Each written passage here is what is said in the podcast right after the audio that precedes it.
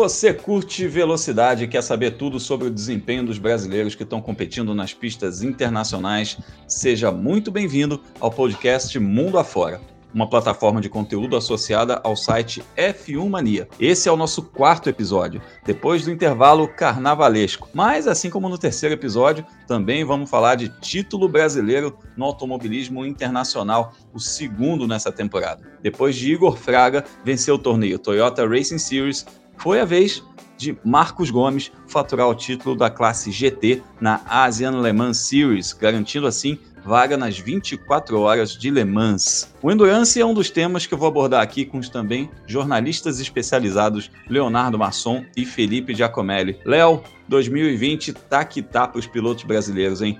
Dois meses, dois títulos. Fala, Grum, Felipe, pessoal que está acompanhando a gente. Melhor começo impossível. Depois do título do Igor Fraga lá na Toyota Racing Series, a gente teve aí o Marcos Gomes garantindo o título da classe GT da Asian Le Mans Series. É importante não só pelo título em si, sempre uma fatura a mais aí para o currículo dele, mas também por classificar a equipe dele, a Ubi Alto, para as 24 horas de Le Mans lá no meio do ano, lá em junho. Uma prova que ele vai participar e se torna o sexto brasileiro a garantir vaga Uh, para essa corrida aí, a mais importante de, do Endurance Mundial. É, a mais importante do Endurance Mundial é a corrida que todo piloto de turismo deseja vencer. E nesse tema dos brasileiros rumo alemãs, a gente vai falar também sobre a vitória do Bruno Senna na etapa de Austin do WEC, Mundial de Endurance, que é um feito considerando aí que ele corre contra os carros, os protótipos híbridos da equipe Toyota. Mas é bom lembrar que tivemos também Fórmula E no Marrocos, corrida e teste, né? E novamente os brasileiros se destacaram tanto na corrida quanto no teste. Felipe Giacomelli foi um bom fim de semana para os brasileiros. Oi, Grum. Oi, Léo. Olha, na Fórmula E os brasileiros saíram um pouquinho melhor nos testes do que na corrida. Na corrida a gente já vem batendo nessa tecla do Lucas de Graça sempre precisar fazer corridas de recuperação por causa do regulamento. Ele acaba largando um pouquinho mais atrás porque é sempre um dos primeiros a se classificar e aí na hora da prova tem que sair ultrapassando seus adversários. Ficou longe da luta pelo pódio, e está na quinta colocação no campeonato. Já nos testes, o Sérgio Chat Câmara foi muito bem, segunda colocação, e quem sabe, né, daqui a pouco o futuro dele pode ser elétrico. Lembrando que ele também vai disputar etapas da Indy neste ano. A gente torce aí para que o Sérgio Sete Câmara tenha uma temporada aí bastante consistente depois desses três anos de Fórmula 2. E a gente vai falar ainda sobre a saga do Pietro Fittipaldi pela superlicença da Fórmula 1, que teve um capítulo bem interessante nos últimos dias, e também sobre esses promissores testes de pré-temporada dos pilotos brasileiros na Fórmula 2 e na Fórmula 3, as categorias que são preliminares da Fórmula 1. Chega mais, eu sou Alexander Grunwald do canal Fórmula Grum e a partir de agora vamos acelerar mundo afora.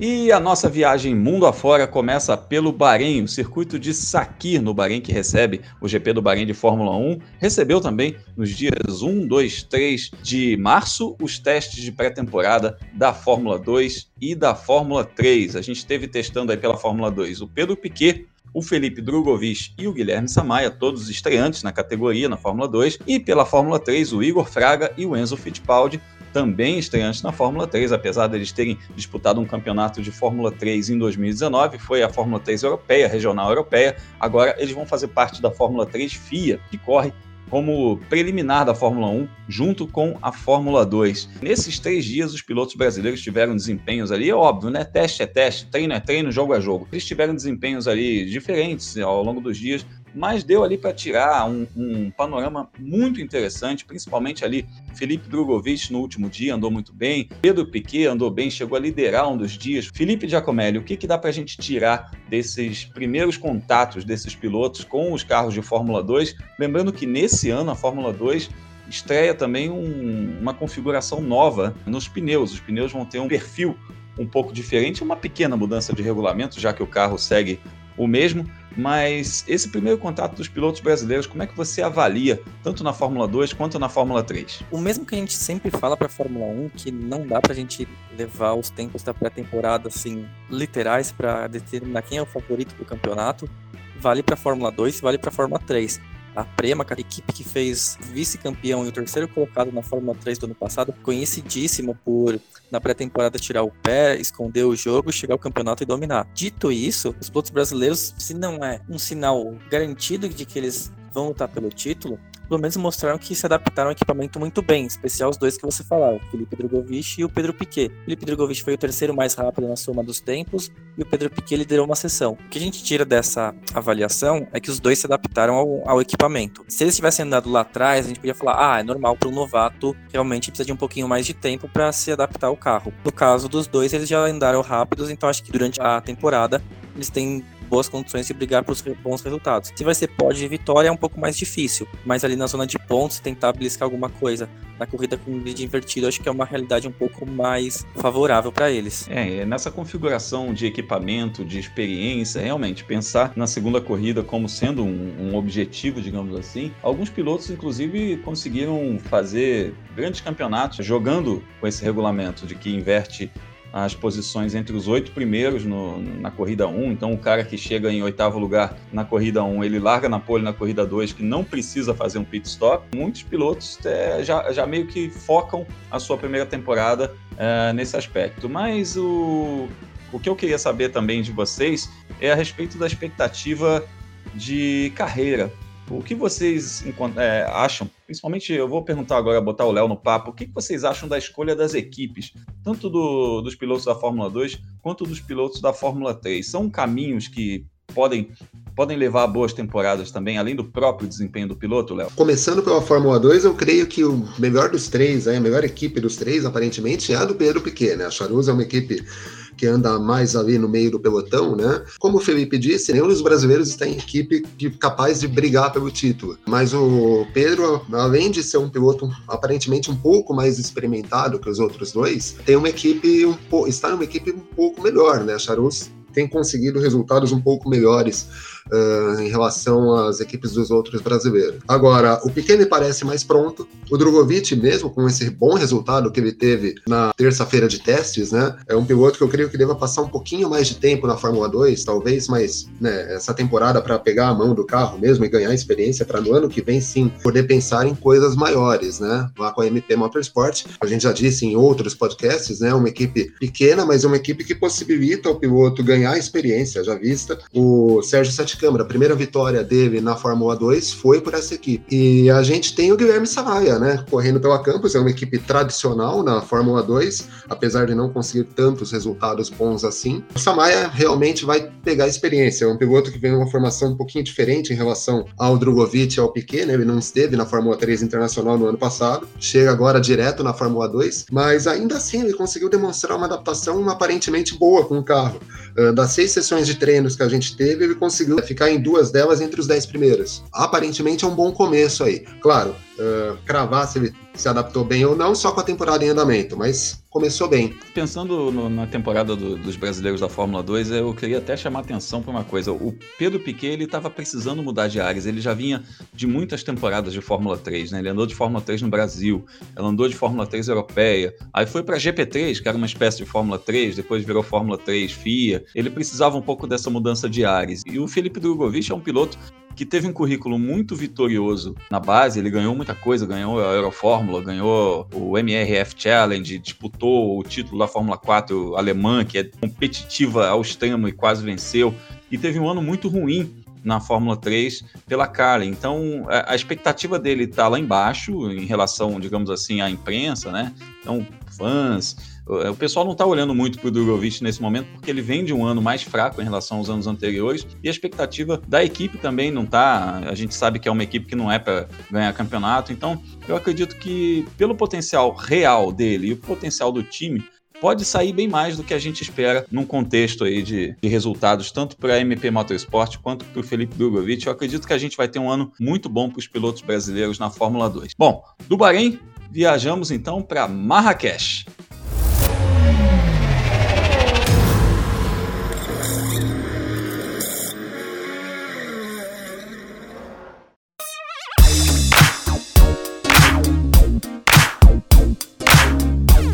Marrakech rolou o quinto EPRI da temporada da Fórmula E.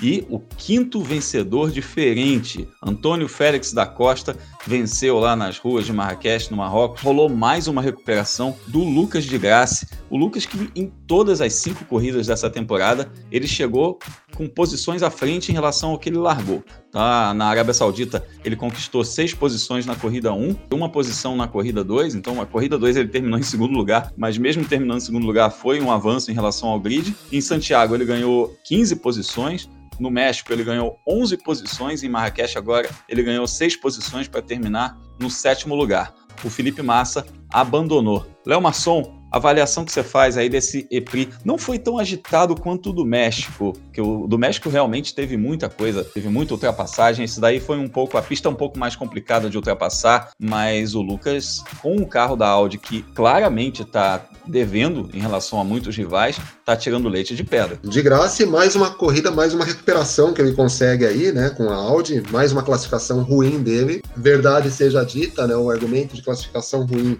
acaba indo um pouco por terra quando quando a gente pega que o pole position foi o Antônio Félix da Costa, que é um piloto que também está no grupo 1. Então, por isso, acredito que o carro da Audi, em situação de classificação, anda devendo um pouco. Mais uma corrida muito forte do de Graça, seis posições. Vale lembrar que na Fórmula E você não tem muita estratégia de corrida, você não para na box pra, no box para troca de pneu, você não reabastece, né? São 45 minutos que o piloto precisa escalar o pelotão na pista mesmo. Nesse sentido, de graça, tem se mostrado talvez o piloto mais forte da temporada. Uh, ele conseguiu se manter na quinta colocação do campeonato, é algo positivo, mas ele começa a ver o líder do campeonato, que agora é o português da Costa, abrir vantagem, né? Agora já são mais de 30 pontos aí de diferença entre o líder do campeonato e o de graça. É necessário, mesmo com todos os problemas que a gente sabe, não é difícil você partir no primeiro grupo da classificação. O carro da Audi não parece ser o melhor nesse, né, nesse sentido, para uma volta rápida, mas ele precisa se classificar mais à frente para poder conseguir bons resultados e se manter na briga do título. Quanto ao Massa, seguinte, né? Não tem como a gente defender muito, mas é uma temporada ruim dele por enquanto, né? Apenas dois pontos conquistados, os dois pontos lá no, no Eprix de Santiago, né? Ainda assim por conta de punição contra outros pilotos complica um pouco a coisa quando a gente vê que o Eduardo Mortara tem conseguido bons resultados dentro da realidade da, da Venturi, né? Mas enfim, ainda tem mais de, metade, mais de meio campeonato para tentar se recuperar. Ninguém duvida da capacidade do Felipe. O piloto foi vice-campeão mundial de Fórmula 1, é um piloto muito capaz. Tantos anos de Ferrari, tantos anos na principal categoria do automobilismo mundial, é um piloto bastante capaz. Mas nessa temporada da Fórmula E não, não vem vindo bem, não. É, o Massa realmente está devendo, principalmente se a gente pensar que o Eduardo Mortar andou ali no top 5 dessa corrida há muito tempo. E sobre o carro da Audi que você mencionou que não está no melhor momento para a classificação, eu diria que o ritmo de corrida também está devendo muito. A gente percebe, inclusive, pelo Daniel Abd, que fez uma boa temporada na temporada 2018-2019. Ele andou bem, é um dos destaques, digamos assim. E nessa temporada 2019-2020 ele desapareceu. A gente não ouve falar do Daniel Abd. O Lucas de Graça está aí tirando leite de pedra, fazendo alguma coisa ainda, mesmo terminando em posições ali muito abaixo do que ele está acostumado, sétimo, sexto, mas está chegando. O Habit a gente simplesmente nem ouve falar. A Audi realmente está devendo, não acertou muito no projeto desse trem de força. Eu espero, sinceramente, que a Audi melhore, como rolou em outros anos já, da Audi começar a temporada mal. Lembra de um ano que a Audi quebrava muito e de repente na segunda metade eles conseguiram reagir e o Lucas foi vice-campeão mundial. Nessa mesma pista de Marrakech, no dia seguinte do EPRI, rolou o teste de novatos. Então, cada equipe pôde levar dois pilotos para participar desse teste de novatos. A gente teve dois brasileiros escalados. O Sérgio Sete Câmara andou pela Dragon e o Pipo Derani andou na Mahindra. Não são equipes assim, né, top de linha, digamos assim. A Mahindra já viveu um momento melhor na categoria, apesar de ser uma equipe ainda que tem está andando ali na zona de pontuação, já não é aquela equipe que briga por vitórias. E a Dragon é ali uma das últimas, né? É, é um, um, dos piores carros do grid. Mas mesmo assim, os pilotos brasileiros fizeram um bom serviço, digamos assim. Felipe, você acompanhou mais de perto esses resultados? O que, que você traz para a gente a respeito desse teste do Sete Câmara, desse primeiro contato do Sete Câmara com a Fórmula E e também do Pipo Derani? Antes de te responder, vamos voltar um pouquinho no tempo. Em 2018, quando teve o primeiro treino dos novatos da Fórmula E, o mais rápido tinha sido o Nico Miller, alemão que pilota para a Audi no DTM. Hoje ele é piloto da Dragon, ele é piloto titular. O terceiro colocado daquele treino tinha sido o Maximilian Gunther, depois passou pela Dragon e hoje é piloto da BMW, inclusive ganhou corrida, tá lutando pelo título. E quem é que testou pela Dragon nesse fim de semana? Sérgio Sete Câmara, foi o segundo mais rápido. Mal para a carreira dele esse resultado não foi. É claro que como os testes são restritos na, durante uma temporada da Fórmula E, cada equipe foca em uma coisa. Às vezes a equipe quer desenvolver o equipamento, como a gente vem falando que a Audi precisa desenvolver e a Mahindra também precisa desenvolver, ou a equipe também não tem grandes compromissos, coloca o piloto com pneus novos e vai para fazer volta rápida.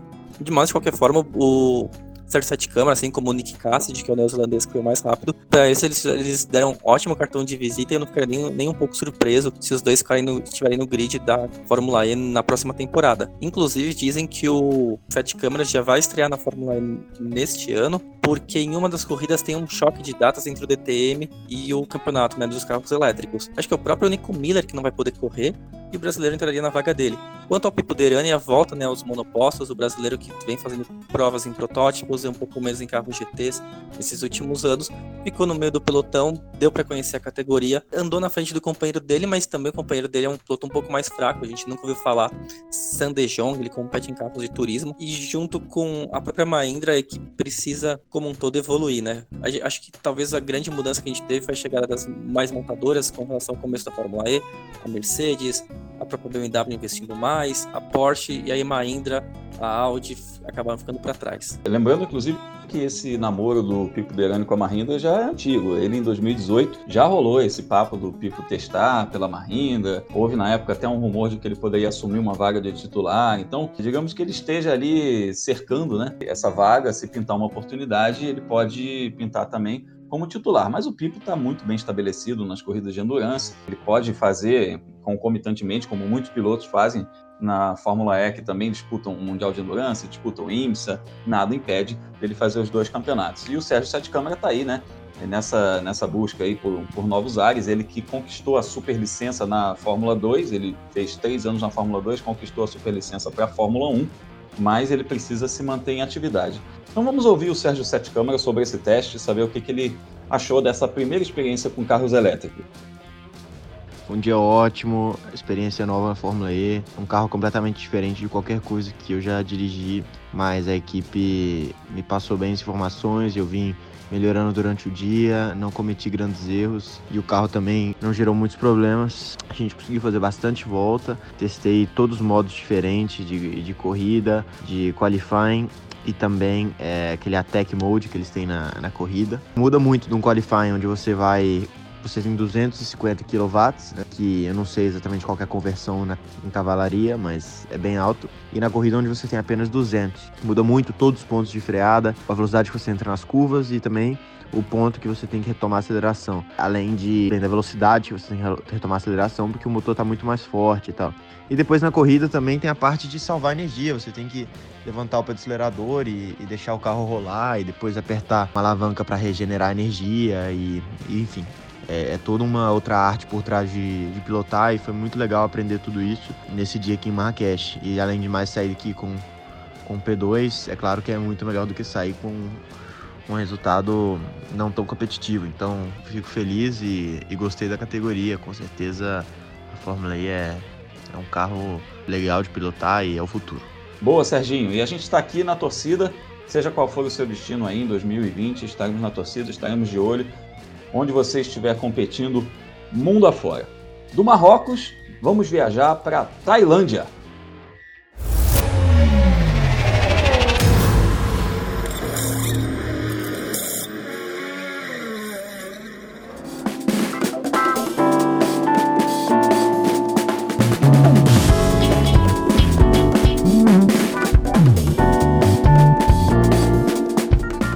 De Marrakech, no Marrocos, onde falamos sobre Sérgio Sete Câmara, que tem a superlicença para competir na Fórmula 1, caso seja escalado para alguma equipe.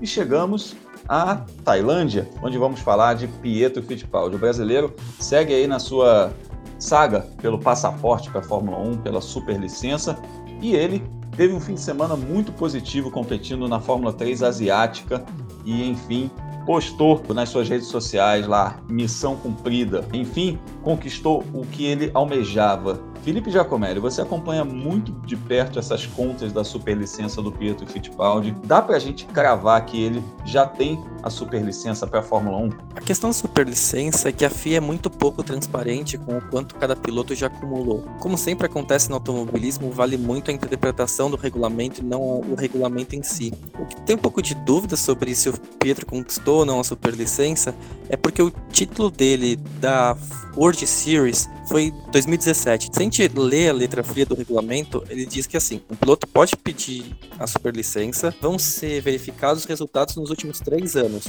Se for o ano atual, ele pedir agora, vai valer os resultados de 2020, 2019 e 2018. Aí os de 2017 não valem. Mas ele pode pedir com base nos três anos anteriores, 2019, 2018 e 2017. Aí tem todas as questões de interpretação. O ano de 2018 foi o ano que ele ficou machucado e perdeu boa parte da temporada. Será que esse ano vale entrar na conta? Quer dizer, se um piloto ele está machucado por um acidente que não foi culpa dele, como no caso do Pietro não foi culpa dele, é justo que a carreira dele seja prejudicada por um acidente? E outra coisa, o título do Pietro da World Series veio em uma data né, mais tarde no ano do que o início da Fórmula 3 asiática agora. O título foi no fim de novembro, a Fórmula 3 começou no começo de novembro. Então não se passaram três anos entre um e outro campeonato. Aí será que vale para a superlicença? Só a FIA pode esclarecer essas dúvidas, mas se o brasileiro está falando que a missão foi cumprida, eu acredito que ele sabe mais do que ninguém o que ele precisa fazer para chegar na Fórmula 1. Então, ao menos nesse primeiro momento, eu acho que vale acreditar nele e comemorar que ele conseguiu sim superlicença. Aí agora é também de falar que a superlicença é o primeiro passo, né? Aí ele vai ter que mostrar para a Haas, a equipe em que ele é piloto de testes na Fórmula 1 que ele merece uma vaga de titular ou para qualquer uma outra equipe da categoria e disputar com todos os outros pilotos. Lembrando que Daniel Ricciardo não tem contrato para o ano que vem, Valtteri Bottas não tem contrato, Kimi Raikkonen acho que também não tem contrato, Sebastian Vettel não tem contrato, então pode acabar que um desses pilotos fique sem vaga em uma equipe boa e acabe indo para o meio do pelotão.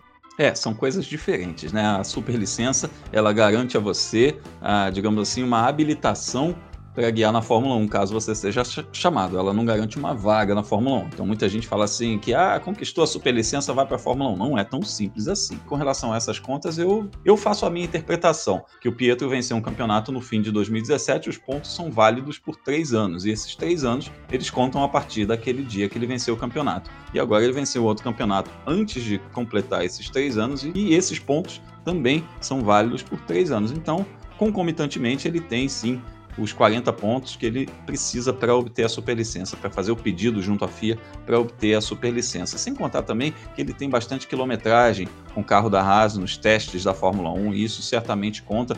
Lembrando que a partir desse ano, o piloto que fizer sessões de treinos de sexta-feira também vai contar pontos para a superlicença. Então a FIA está moldando esse regulamento ao longo dos últimos anos aí, desde que implantou isso em 2017, a FIA está moldando esse regulamento, já mudou pontuações de categorias. Então acredito que haverá uma permissividade, digamos assim, em certos casos, que alguns casos vão ser analisados individualmente, que não vai ser só na, na frieza da letra, como você falou aí. Bom, vamos seguir é, torcendo aí pelo Pietro Fittipaldi, né? Para ele conquistar não só a superlicença, mas também para conquistar uma vaga na Fórmula 1. E queremos notícias dele em breve. Vamos ouvir Pietro Fittipaldi aqui no Mundo Afora. Seguiremos na Tailândia para o nosso próximo tema. Marcos Gomes, campeão da Ásia Le Mans Series.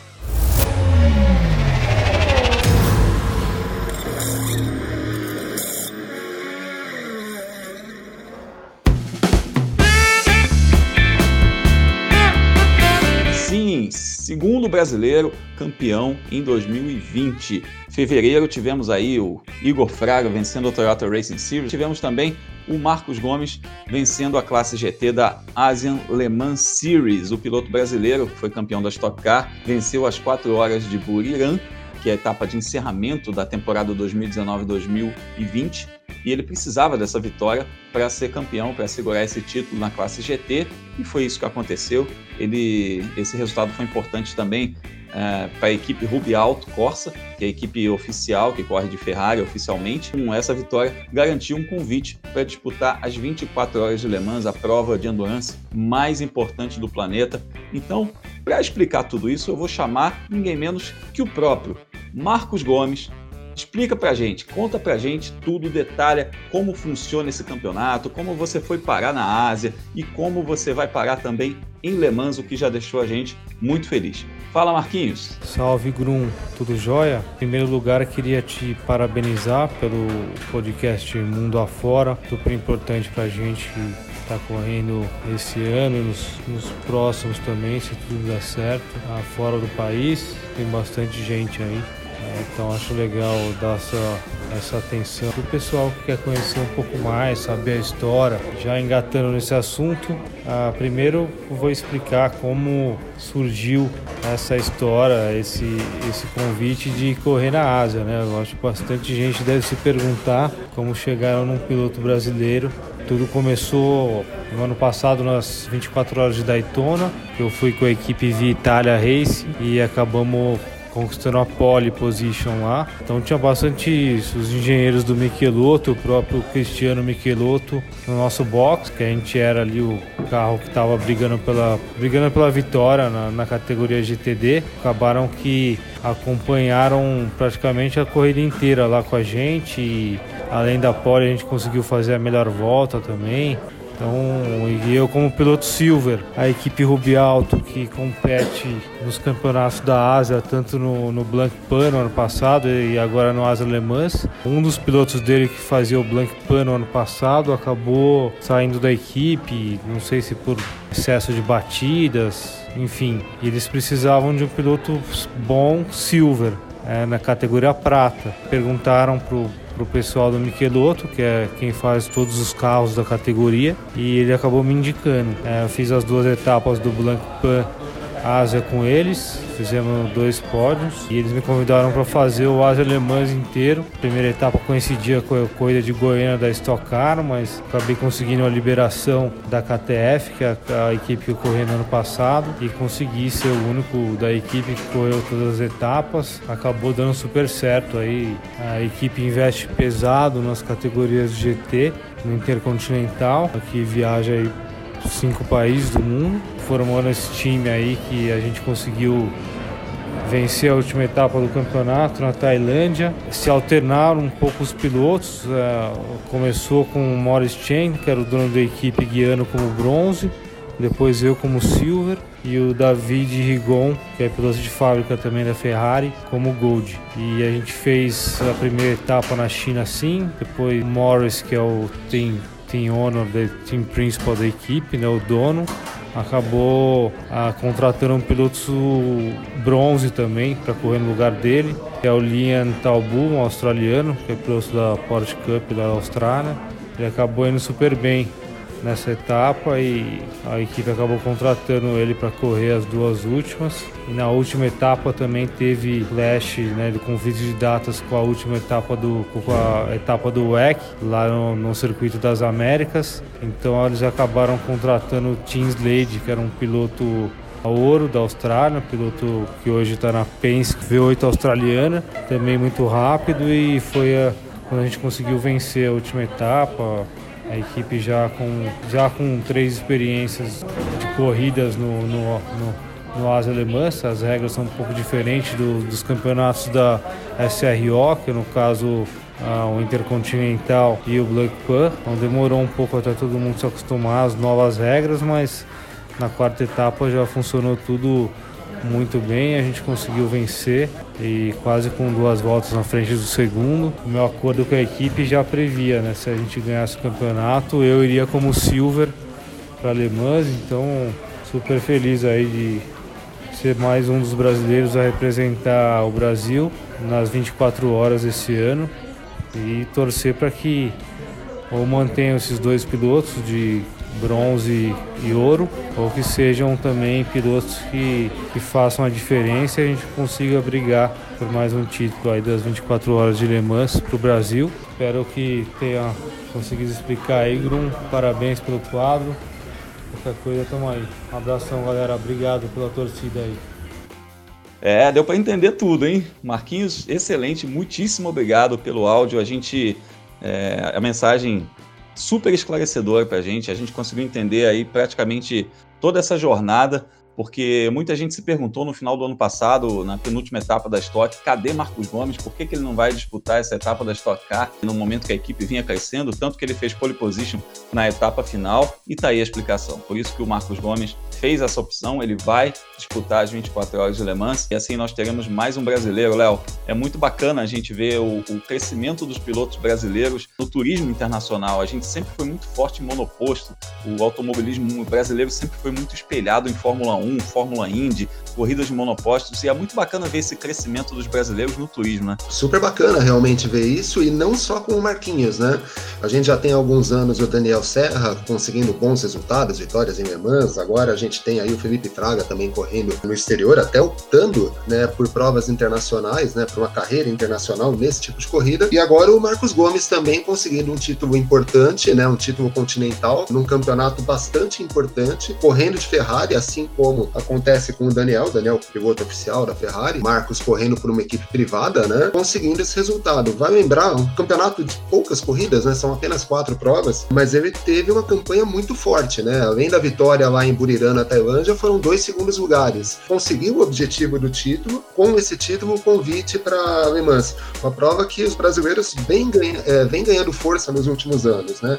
Se falta a vitória geral uh, para brasileiros nas 24 horas de Le Mans, a gente tem visto desempenhos cada vez mais fortes nas classes de Gran Turismo, não só em Le Mans, como em outras provas, tanto válidas pelo WEC quanto pela IMSA, como por exemplo as 24 horas de Daytona, as 12 horas de Sebring, enfim. É muito bacana e um filão diferente aí do que a gente sempre esteve acostumado no esporte a motor brasileiro, né? Toda a vida a gente teve os pilotos optando pelo, pelos fórmulas e hoje a gente vê muita gente, inclusive pilotos deixando a, tentar a carreira na, é, nos fórmulas para migrar para o turismo. O Felipe Fraga, por exemplo, é um piloto que começou a carreira dele mirando os fórmulas e aí migrou para o turismo, se mostrou bastante acertado. Vamos ver, são seis pilotos hoje garantidos no WEC, vocês vão falar disso daqui a pouquinho, mas vamos ver, quem sabe surjam mais pilotos aí no decorrer do ano, a gente ainda tem algum tempo para as 24 horas de Le Mans, pode ser que a gente tenha mais algum representante aí. E eu aproveito mais uma vez para agradecer o Marcos Gomes, inclusive pelas lindas palavras que falou aí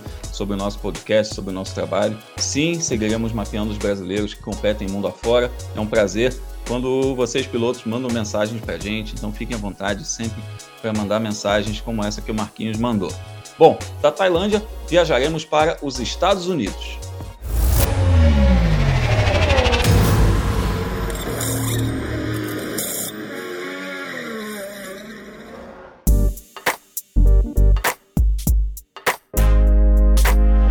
Sim, Estados Unidos, Austin, ali perto do Texas. A corrida que seria em Interlagos foi em Austin, no Texas, e teve vitória brasileira, tá vendo? Não foi numa pista brasileira, mas foi uma vitória brasileira. Aliás, pole e vitória brasileira. O trio ali do Bruno Senna, que ele corre na classe LMP1, que é a classe principal, é, ao lado do Norman Atou e do Gustavo Menezes, fez a pole e ganhou essa corrida numa pista que não favorecia uh, tanto os carros híbridos da Toyota. Agora, o, o trio do Bruno Senna está com 93 pontos, ainda está atrás das duas Toyotas, se encontra ali em terceiro no campeonato, mas está um pouco mais perto. Se é um time que concorre ao título ou não, muita coisa, muita água vai ter que passar embaixo dessa ponte. Eu acho então que é melhor a gente colocar o Bruno Senna na conversa aí. Vamos ouvir o Bruno sobre essa vitória e a gente continua esse papo a respeito do Endurance. Fala, Bruno!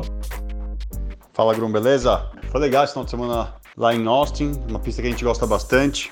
Uma pena que a gente não correu no Brasil, obviamente, mas é, a pista de Austin realmente favorece nosso, mais o nosso carro. Então, é, por essa perspectiva, foi bom. A gente, difícil a gente ter conseguido vencer em São Paulo, mas a gente conseguiu a vitória lá em Austin. É, pole, volta mais rápida e tudo mais. Então, foi uma, uma briga boa. A Toyota realmente estava com dificuldade de performance, especialmente no tráfego, lá comparado com a gente. Eles tinham a vantagem do consumo de combustível, como eles sempre têm, mas a gente conseguiu, no ritmo mesmo, é, compensar por isso. O campeonato vai ser mais difícil, obviamente, porque a gente tem a na próxima corrida em Sebring a gente tem muito pouca chance de, de vencer. Tá, talvez a gente consiga vencer de novo, mas em Le Mans não tem essa, esse nivelamento do, da performance. Em Le Mans, a Toyota com performance máxima acho que vai ser muito, muito forte. Mas Le Mans escolhe o vencedor, então a gente vai fazer o nosso melhor. Nosso carro tá mais confiável do que antes, a gente tá aprendendo um pouquinho mais e quem sabe a gente chega em Le Mans com uma, uma chance ali, pelo menos de chegar no pódio ali e apertar um pouquinho as Toyotas e dar tudo certo.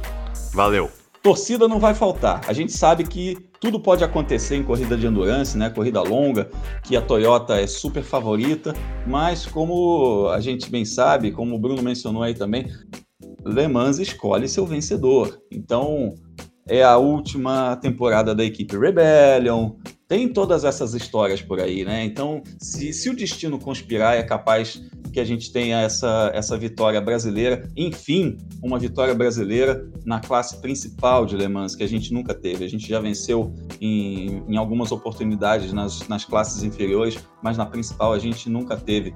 O Felipe, você acha que, que é possível esse título do, do, do Bruno Senna ou é sonhar demais? É sonhar demais. Brincadeira.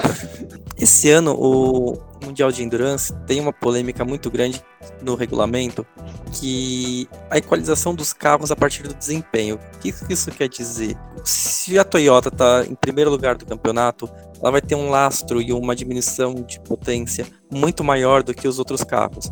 E aí conforme a distância para essas equipes aumenta, mais ela é punida.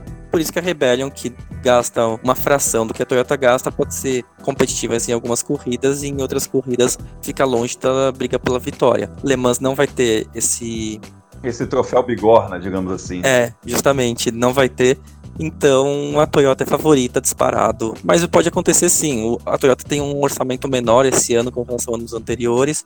O foco também já mudou um pouco para desenvolver o hipercarro. Então, de repente, problemas mecânicos, acidentes, a gente sabe que isso acontece. E aí vale o que o Bruno falou pra gente. Le Mans escolhe o vencedor e a Rebellion, sendo a terceira força, porque literalmente não tem mais ninguém competindo, pode cair no colo dela essa vitória. É, não tá sendo um campeonato tão fácil para os brasileiros no WEC, World Endurance Championship, o Mundial de Endurance nas outras classes. Apesar aí do Bruno Senna, do trio do Bruno Senna estar tá aí em terceiro no campeonato, com chances de título que a gente ainda sonha. O André Negrão, na classe LMP2, está na sexta posição no campeonato, com a equipe Signatec Alpine. E o Felipe Fraga, que não faz toda a temporada, é bom lembrar isso, já teve vários companheiros, faltou algumas etapas por conflito de datas, ele está só na 12 posição. Os brasileiros confirmados em Le Mans até o momento a gente tem na classe P1 o Bruno Senna correndo na Rebellion, o André Negrão na Signatec Alpine, o Pipo Derani na Dragon Speed. Na classe GTE Pro a gente tem o Daniel Serra correndo na F-Corse, equipe oficial da Ferrari. Ele que já venceu duas vezes essa corrida, a primeira de Aston Martin e a segunda de Ferrari. Na GTE AM, o Felipe Fraga, que está fazendo já algumas corridas esse ano, e o Marcos Gomes, como a gente mencionou anteriormente, correndo de Ferrari na equipe Rubi Alto. Leonardo Masson, o que esperar dos brasileiros Le Mans? Tá longe, como a gente falou, mas dá pra gente sonhar aí nas quatro categorias com alguma coisa? Eu acho que, como disse o Felipe, para o Bruno é mais difícil um pouco, né? Dependeria, de, além de ter um bom desempenho com o carro dele, ele dependeria de problemas da Toyota. E a Toyota, vamos falar real, falando, é, correndo sozinha, né? Ela deve evitar correr riscos lá em Le Mans. É lógico, pode acontecer algum acidente, algum problema mecânico, uma prova de 24 horas, muita coisa pode acontecer mesmo tal, e pode cair no colo dele. Mas em condições normais, a Toyota é muito favorita. Agora, nas outras classes, dá para pensar assim. Uh, o André Negrão tem vitória, campeão mundial né, no MP2. Pipo Derani, né, apesar da, do foco dele ser na IMSA, mas é um piloto super experimentado. Que já ganhou corridas muito importantes também, né? Sebring, Daytona é um piloto que está fazendo uma carreira muito, muito promissora, apesar de muito jovem, muito promissora no Endurance. Exatamente, uma carreira bem estabelecida nos Estados Unidos, né, correndo na IMSA. Então é um piloto com capacidade sim de ganhar. Dragon Speed também é uma equipe que pode, né, que possibilita ele aí uma chance de vitória em Le Mans. O Daniel não dispensa comentários, tem dois títulos já em Le Mans, né, duas vitórias em Le Mans, por equipes diferentes, é bom que se diga, né, uma pela Aston Martin e outra pela Ferrari. Agora como piloto oficial da Ferrari deve né, aí entrar como um dos favoritos à disputa na GTE Pro. E aí na GTE a gente tem o Fraga, né, que na pista ele ganhou no ano passado, acabou tendo uma penalização que tirou dele a vitória. Muito discutível, diga-se de passagem, sem querer entrar no mérito lá dos comissários desportivos, mas sobre detalhes ali que eles ficaram, inclusive, tirando, tirando combustível com seringa para fazer uma medição lá do tanque, então foi coisa assim de, de mililitros, mas enfim, é, a regra é regra e a gente gente, infelizmente, perdeu essa vitória. O Fraga deve estar muito engasgado para essa corrida de 2020 de Le Mans, eu imagino. Tá com sangue nos olhos, né, para essa corrida.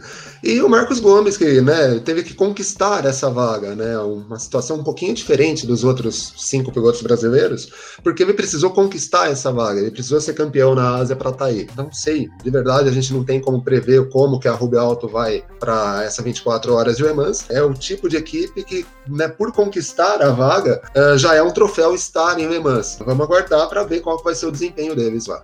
Bacana, Léo. O importante aí é a gente realmente estar representado nas quatro classes, isso é muito legal. A gente tem para quem torcer em todas as classes nas 24 horas de Le Mans, que nos últimos anos, por conta desse regulamento é, no, no, balanço de performance e outras coisas, virou o que a gente costuma brincar, uma corrida de sprint de 24 horas. Isso é muito bacana, muita disputa, o pessoal indo para o pau, é, não importa se é a segunda hora, se é décima hora, décima quinta hora, vigésima hora, a gente vê disputa porta com porta, não tem muito aquela coisa de economizar. Bacana a gente ver brasileiro nas quatro classes e a gente com certeza vai estar torcendo por todos eles.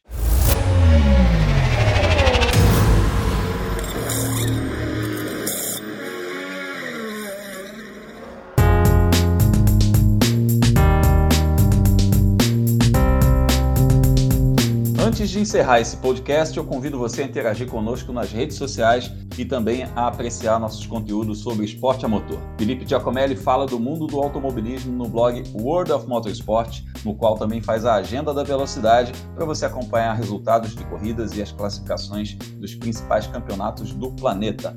Leonardo Marçom escreve no site F1 Mania e também nas plataformas digitais da revista Racing. Eu, Alexander Grunwald, estou no ar pelo YouTube com o canal Fórmula Grum, trazendo bastidores do esporte a motor e também o quadro Mundo Afora. Aliás, você encontra por lá uma entrevista com Felipe Drogovic, um dos brasileiros que estão na Fórmula 2. Corre lá, também tem entrevista com Enzo Fittipaldi e com o Igor Fraga, que vão competir na Fórmula 3. Falando em YouTube, eu lembro que além de estarmos em todos os agregadores de podcast, esse conteúdo também é publicado no canal F1 Mania.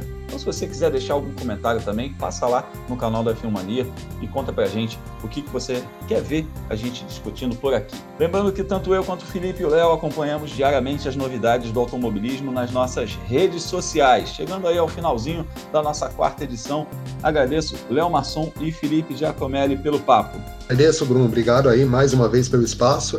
Vamos lá, um final de semana um pouco mais quieto de automobilismo né, nesse final de semana.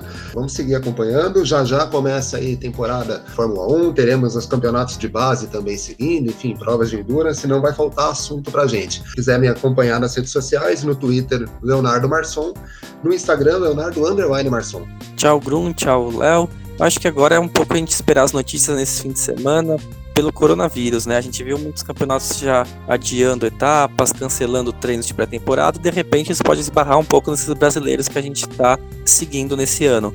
Para quem quiser ficar de olho em todas essas notícias, minhas redes sociais, é só procurar por Felipe Giacomelli no Instagram e no Twitter, ou no meu site, World of Motorsport, que, como o Bruno falou, tem a agenda da velocidade com os principais resultados, horários e onde assistir as maiores categorias do esporte a motor desde que tenha as corridas. E lembrando que quem quiser mandar mimos para a gente, a caixa postal já está aberta, ela está na descrição desse podcast.